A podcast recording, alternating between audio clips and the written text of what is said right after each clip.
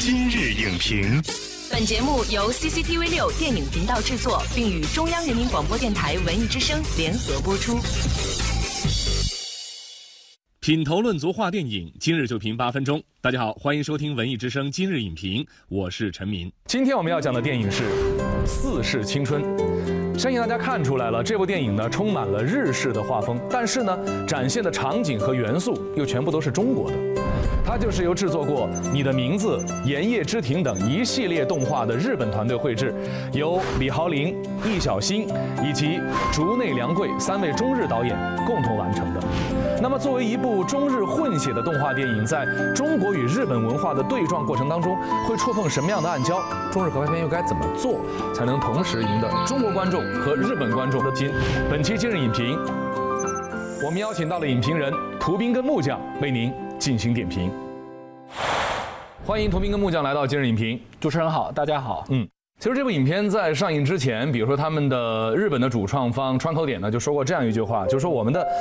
四世青春，嗯，就是要做一部让中国观众和日本观众都喜欢的电影。其实我觉得，如果要要聊这个四世青春啊，要从两年前的一部片子，就是新海诚的《你的名字》聊起。当这部片子出现的时候，很多这个中国的观众眼前一亮，就是每一帧拿出来都可以做壁纸的这种感觉。当时也取得了非常不错的票房成绩。结果后来呢，有不少这样的片子开始出现，嗯，想要去复制或者说达到这样的一种画风。那我们就先来谈谈四世青春的画风。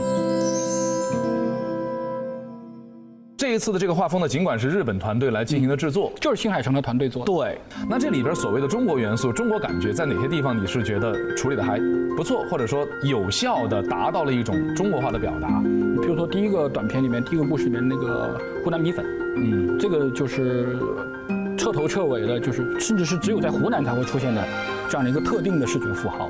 对大多数的湖南人来说，他们的每一天。是从吃上一碗热乎乎的米粉开始的。第三个故事里面呢，包括他用了两千年以前的老上海的一些饼干的铁皮盒，嗯，石库门的房子，老的那个座钟，这些东西我相信都是七零八零后都很有感觉的。那个是跟中国的这个时空背景紧密结合。的。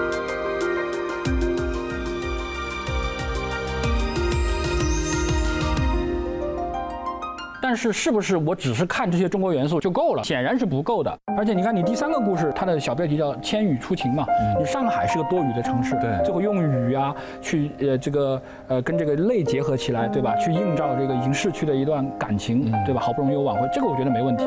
第一个故事你是刻意强调北京这个少雨的城市多雨，然后湖南这个多雨的地方没雨。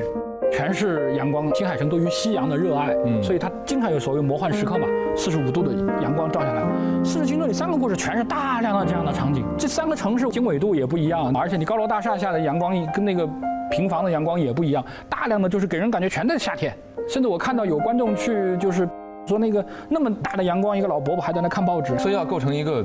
完整的，就是说这个氛围的话，嗯，它一定是。不单单是一个画风，嗯，里边的人物对话，里边的天气，要统一在这样的一个形式之下。对，画风并不是一个救命稻草，你关键还是要看在画风之下是一个什么样的故事。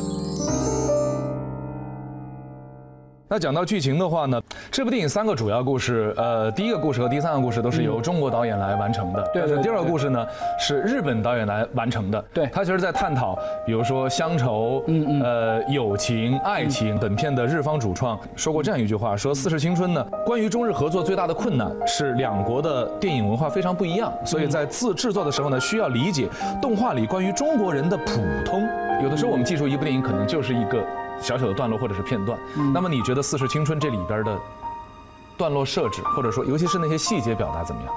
它第一个故事太散文化了，就没有一个特别成熟的跌宕起伏的故事，比较意识流，就是它是像是用这个旁白，然后念了一篇散文。他的奶奶告别也是向某种意义上是向他的童年，向他的当年的这个乡村生活去告别嘛，就处理方式可能不一样吧。我心中那些折磨着我的离别记忆。总有一天，一定会被时光温柔地藏起来。那第二个故事呢，倒是讲了这个女孩子在这个广州当模特的一些辛酸吧，和遇到的一些挫折。我从事的，并不是一个可以一直做到退休的职业，可是，我想让这光芒在我身上停留久一点。为了我唯一的家人，我心爱的妹妹。就第三个故事讲的最好，嗯，他那个那些画风那些内容都能够为他的叙事所服务，嗯，他本身那个故事就是一个关于那个呃青涩的初恋的一个错过的故事，然后又跟很多年以后的初入职场的这个困境结合起来，打动人心。他故事讲得好，所以他那些服务于故事的那些表达的方式，我觉得自然他就会更加的恰如其分嘛。他最初想构建的一个关于年轻人目前所遇到的这个世界的这个概念是是对的，就比如说衣食住行嘛，对，他可能想通过不同地方的呃青年人所面对的问题展现一个群像，而这个东西也是能够打动每一个看电影的人的。想法还是挺好的啊，就是你电影都要落实在细节中嘛，就是呃形式和内容它是个辩证关系，互相都有反作用的，就是你一旦选定一个形式以后，肯定会反作用于内容的。事实上，新海诚也是这样，你看他的那个故事都是小清新故事嘛。新海诚不会拍科幻大片儿，所以他的那个故事是适合他的这种画风的，或者匹配的。对，但实际上新海诚在做电影的时候，这种画风也不是说是无源之水。因为我听过他的一个故事，他说有一次他骑自行车经过一个地方，嗯，然后当时正好是夕阳西下，嗯，他觉得那一瞬间太美了，嗯，他就想用自己的这个画笔去留住。就是极美的那一刻，嗯，所以他才会从他手里边诞生这样的一种画风。所以，我觉得他是由于热爱而生发出来了这样的一种美学风格。所以说，他是为了他的初心服务的，符合他自己的这个创作的主旨的。具体到《四世青春》，就是这样的一种合作方法，你觉得就目前看起来，优势在哪里？问题又在哪里？我还是很鼓励这种合作的方式的，嗯，因为电影它各方面各层次都有，它既有艺术的层面，也有技术层面。啊，甚至到最后，它还有产业的层面，对吧？就如果，呃，国外有这样先进的制作团队、操作团队，我们也可以学习他们的先进经验，学习到他们的先进技术。我觉得这个本身也是中国电影进步的一个必由之路。这另外一个呢，就是说你不能，你反过来说，你不能反客为主，或者首先不要想到我一定要表达什么日本观众也喜欢的东西，或者中国观众也喜欢的东西，这个不应该成为你。呃，先期创作的焦虑吧，就是你的出发点一定是要为我这个做一个好的精品电影去服务。归根结底，还是要你把内容做扎实，把曾经停留的昨天铭记在心，并迈开脚步。即使到了明天，这脚步声也一定会持续下去。好的，感谢图斌跟木匠的精彩点评。模仿虽然能够建立创作的信心，但只注重模仿形式，忽略对内核的打磨，不会成功。还是那句话，好电影不只在画风，更在故事。